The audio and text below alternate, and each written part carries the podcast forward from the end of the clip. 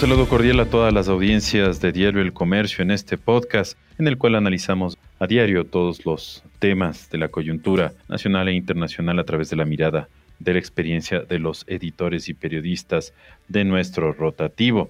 El día de hoy me acompaña Giovanni Tipan Luisa, él es el editor de la sección de seguridad. Hola Giovanni, muy buen día. Hola Alberto, ¿qué tal? Qué gusto estar eh, con ustedes, eh, con la audiencia de Diario El Comercio. Efectivamente, en este podcast y queríamos eh, tocar este tema de la emigración, de la inmigración de ecuatorianos, sobre todo a, Estados Unidos. Eh, felicitarles a ti y a tu equipo por esta conmovedora crónica eh, que presentaron este miércoles sobre justamente la historia de los migrantes que tienen que permanecer en centros de detención en los Estados Unidos y posteriormente eh, esperar a ser deportados al, Ecuador. Una realidad muy, muy dura y, de muchos de estos migrantes que pues viajaban con esta facilidad de no tener eh, que presentar visa en México y después cruzar la frontera a los Estados Unidos, una situación que va a cambiar en las próximas semanas, Giovanni. Eh, ¿cómo, ¿Cómo se presenta este, sigue presentándose este fenómeno de la migración de ecuatorianos en, en medio de, de la crisis dura que vive el Ecuador y el mundo? Sí, Alberto, eh, gracias eh, nuevamente. Eh, sí, el tema de los de los migrantes es una es una cosa que va creciendo y, generando todo un problema y también generando un drama que, que hemos palpado nosotros desde marzo de este año cuando descubrimos cómo la gente empezaba a salir por el aeropuerto de, de La Tacunga. Eh, desde entonces, eh, Diario El Comercio ha hecho una serie de publicaciones, un seguimiento muy de cerca desde Guayaquil, desde Quito, desde el Austro, incluso desde Ambato, contando la historia de Ambatillo, un pueblo que prácticamente ha quedado desolado. Y, claro, en, esas historias hemos encontrado muchísimos personajes como el que, eh, como los que encontramos este martes, de personas, de familiares que tienen a, ecuatorianos encarcelados en, eh, en, centros de Estados Unidos. Eh, ahí pasan incluso dos, dos meses, pero eh, la gente no tiene miedo, eso hay que decirlo, la gente no tiene miedo y ellos van a arriesgar a irse hacia Estados Unidos por la vía que sea. La semana pasada las autoridades mexicanas anunciaron la visa eh, para los ecuatorianos que deseen ingresar a ese país, eh, pues ahora ya se dieron cuenta lo que se venía alertando desde hace muchísimo tiempo. Resulta que en el 2018 México quita la visa para que ingresen a ese país, pero eso fue aprovechado por los coyoteros eh, que, que, llevaban a los ecuatorianos a través de México y desde ese país a través de, corredores clandestinos intentaban llegar hacia los Estados Unidos. Hoy ya se dieron cuenta las autoridades mexicanas, ponen la visa para impedir que estas personas viajen a través de esa nación, pero la gente ha dicho, no, vamos a ver de lo, la forma en que sea para llegar, eh, tratar de llegar a suelo americano, a territorio americano y así eh, unirse a los familiares que ya se encuentran en, en ese país. Y hemos encontrado eh, eh, testimonios muy fuertes de, gente que ha pasado en pequeñas celdas, eh, prácticamente aislado, no han podido comunicarse con sus parientes y finalmente han podido llegar al, Ecuador, Alberto.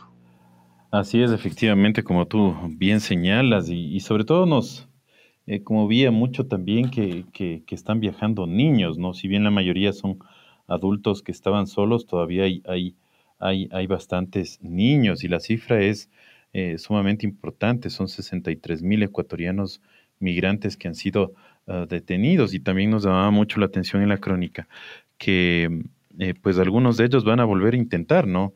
Y además que ya me imagino han de haber pagado una fuerte suma, se han quedado algunos de los coyoteros con sus pasaportes, es, es una situación dramática. Sí, sí, sí, eh, es terrible lo que, lo que ellos cuentan. Sí, eh, tú bien dices, Alberto, de, enero a, julio son 62.989 ecuatorianos que han sido unos detenidos, otros ya expulsados y deportados. Entonces, Esa cifra frente a la estadística del 2020, que fueron apenas 6.106 personas, es altísimo y esto va creciendo. Esto va a ir creciendo, las estadísticas, como digo, desde julio, pero a diciembre la proyección es, es a, convertirse en una de las cifras eh, históricas de, personas que al intentar llegar a los Estados Unidos son interceptados por las autoridades de Estados Unidos. Hay niños, hay eh, eh, jóvenes que, que, salen. Una de las particularidades es cuando viajan los menores de edad. Eh, ellos, al ser interceptados por la patrulla fronteriza, son dejados solos, porque los coyoteros saben que al ser interceptados por las autoridades policiales de Estados Unidos, los niños, por norma internacional, no pueden ser detenidos. Son llevados a albergues y luego son eh, eh, eh, entregados a los familiares que ya se encuentran en los Estados Unidos. Entonces, claro, las redes de migrantes saben eso, los coyoteros saben esto, saben que, la normativa les, les ayuda en caso de menores de edad y se arriesgan a llevar por vías inhóspitas, por territorios que, que, son en todo momento riesgoso para el, tránsito de personas porque hay criminales, hay narcotraficantes y demás pero la gente se arriesga. La gente ha dicho ya, eh, conversamos en las últimas horas con, personas que han ido a buscar su pasaporte en Cuenca y ellos dicen, no, vamos a salir, nos vamos a ir, sea como sea, nos vamos a ir. No nos importa que pongan visa, no nos importa que pongan otros obstáculos, lo importante es dejar el país. Y una de las cosas que se ha escuchado frecuentemente, Alberto, es que se van porque no tienen trabajo, que la pandemia les afectó muchísimo al tema laboral, han sido despedidos, hay un testimonio súper fuerte de una mujer que,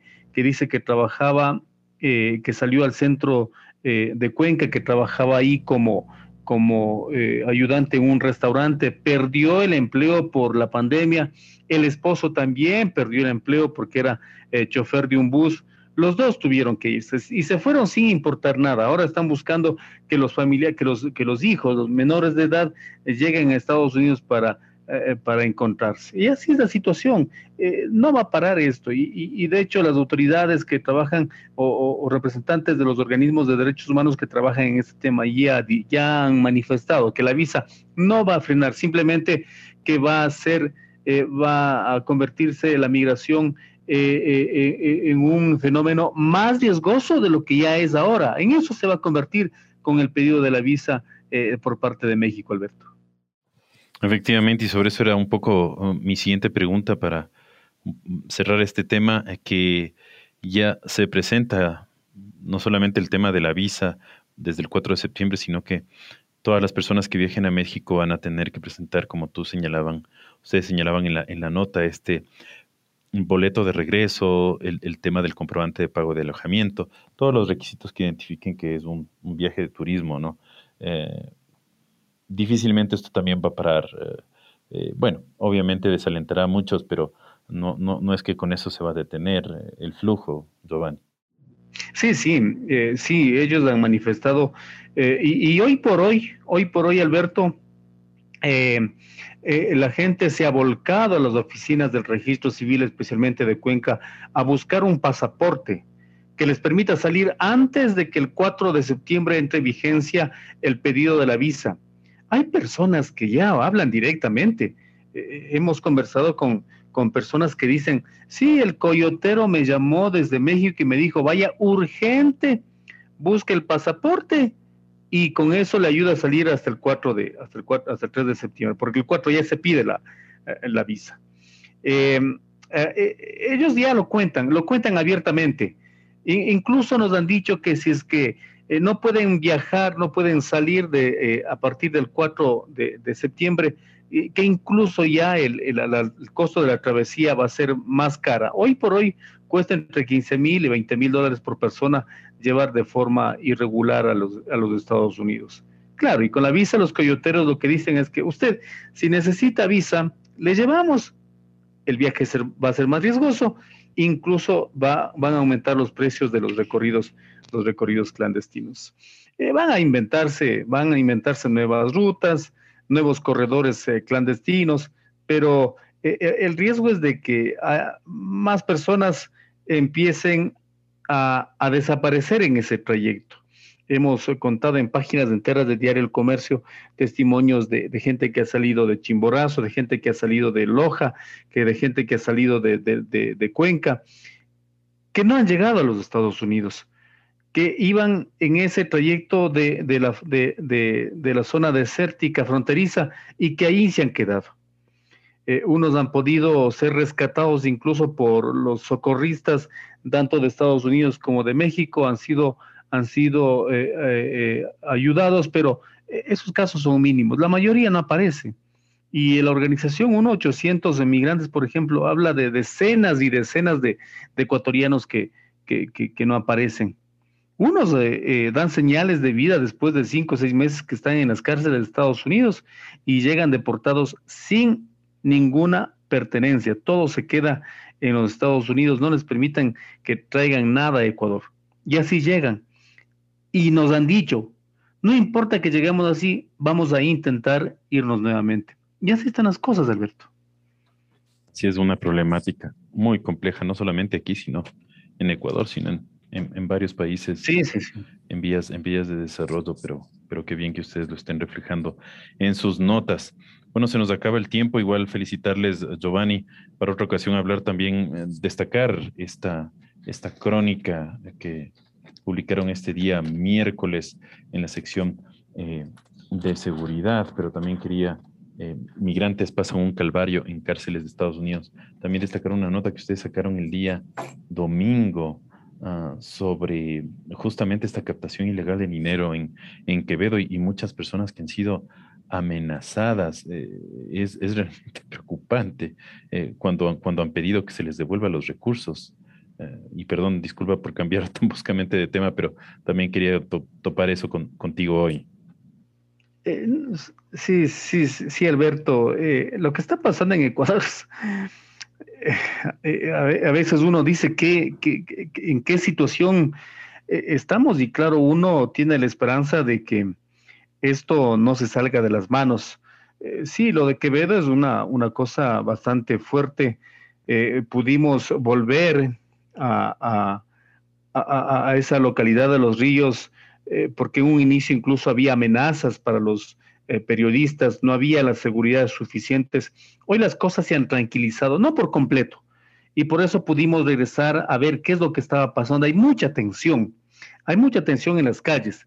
Eh, eh, la gente, los inversionistas, quienes metieron el dinero en, este, en esta plataforma digital, eh, dicen que les amenazan por el solo hecho de pedir el dinero que ellos depositaron. sí, es cierto, es una plataforma ilegal, pero ellos depositaron un dinero y ahora por reclamar ese dinero son amenazados. Y detrás de esto eh, me temo mucho de que hay toda una cosa organizada desde la parte ilegal. De hecho, ya vimos cómo eh, en una arremetida entre, entre grupos armados que tienen relación con la captación ilegal de, dinero dejaron más de cinco muertos en una, una noche. Y luego, hace poquísimo tiempo, Alberto, eh, matan a seis personas en Quevedo y tres de ellas eran custodias aparentemente de quien representa a esta eh, a este centro de captación ilegal de dinero. Es decir, se generó todo un problema, un caos. Hoy ha llegado la policía con mayor número, hace recorridos por el centro de Quevedo, las Fuerzas Armadas también están ahí en el control de armas y municiones. Qué bien por ello. Pero eh, el, problema es, el problema es fuerte. El, problema eh, incluso ya eh, tiene que ver con el, con el tema carcelario, porque, porque de hecho ahí murieron los, los tres custodios de, de, esta persona que está al frente de este centro de captación ilegal de dinero. Profundiza más el tema carcelario que a propósito hace eh, poquísimas horas conocimos que en la cárcel de, de, Guayaquil incluso encontraron una piscina una piscina para los, los, los, presos. Encontraron fusiles en las últimas horas en, incursiones que realizaron los, los, agentes policiales. Es decir, es una, es una cosa que eh, eh, casi, casi va concatenada y, esperemos que, esto, como digo, no salga de las manos y, el Estado tiene que hacerse presente en todos los problemas. El Estado tiene que estar en la cárcel, el Estado tiene que estar presente en, Quevedo para que estas cosas no salgan de las manos, el Estado tiene que estar presente en el tema de migración. Es decir, no se puede desentender ningún problema porque el país como dijo bien Fausto Cobo, que es el director de las cárceles, el, Estado está amenazado desde las cárceles. Los presos están amenazando a las cárceles, están desafiando a las autoridades. Y eso no se puede permitir simplemente, Alberto. Así es, Giovanni, efectivamente. Y, bueno, todo esto está vinculado al tema de la crisis económica, ¿no? También se ha profundizado por la pandemia. Esto de la captación, de, buscar de alguna manera que se multipliquen los, los recursos, los ingresos y el tema de la migración también, eh, y también vinculado al tema del narcotráfico, este dinero fácil en medio de, tanta necesidad. Bueno, muchísimas gracias, Giovanni, por acompañarnos. En otro momento hablaremos de tu, de tu análisis sin placas para vehículos ni especies para licencias. otro problema. Sí, a la, a la audiencia que, que se eche un ojo, que está muy bueno este análisis, tanto en el impreso como en la página web. Muchísimas gracias, Giovanni Tipan Luisa editor de la sección de seguridad de Diario El Comercio. Muchas gracias, Giovanni. Qué gusto, Alberto. Hasta la próxima. Gracias. Así es, y gracias también a nuestra amable audiencia que nos acompañó en el podcast el día de hoy. El día de mañana un nuevo podcast con temas de la coyuntura nacional e internacional. También estuvo con ustedes Alberto Araujo, editor de Nuevos Productos. Que tengan una excelente jornada.